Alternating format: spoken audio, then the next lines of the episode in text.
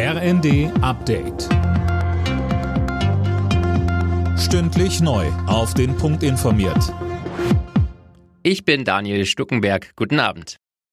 Deutschland muss mehr Energie sparen, um gut durch den Winter zu kommen. Das Kabinett hat deswegen Maßnahmen beschlossen. Ein Teil gilt ab September. Öffentliche Gebäude und Denkmäler sollen dann nachts nicht mehr beleuchtet werden. Für Büros wird eine Mindesttemperatur von 19 Grad empfohlen. Ab Oktober sind weitere Maßnahmen geplant. Mindestens zwei Prozent des deutschen Energieverbrauchs sollen so eingespart werden, so Habeck. Die Summe der Maßnahmen spart Energie ein, allerdings nicht so viel, dass wir uns zurücklehnen könnten und sagen, das war's dann jetzt.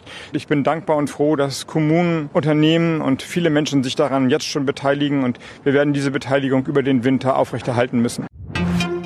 Angesichts immer höherer Ausgaben für Pensionen, Renten und das Sozialsystem warnt der Bundesrechnungshof davor, dass dem Staat das Geld ausgeht. Das berichtet die Bild und beruft sich auf einen entsprechenden Bericht. Mehr von Linda Bachmann. Auch durch die Pandemie und den Ukraine-Krieg sind die Staatsausgaben deutlich angestiegen. 90 Prozent des Staatshaushalts seien fest verplant. Spielraum, um auf unvorhergesehene Ereignisse zu reagieren, bleibe da kaum mehr.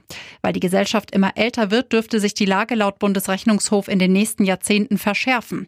Er fordert die Regierung deswegen zum Sparen auf.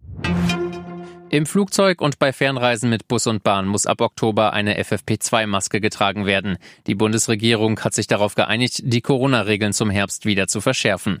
Wer Angehörige im Krankenhaus oder Pflegeheim besuchen will, muss außerdem einen negativen Test vorlegen.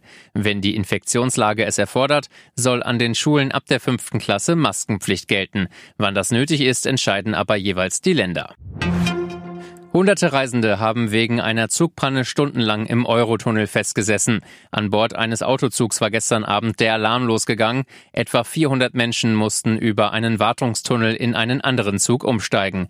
Der Tunnel verbindet Frankreich und Großbritannien unterirdisch. Alle Nachrichten auf rnd.de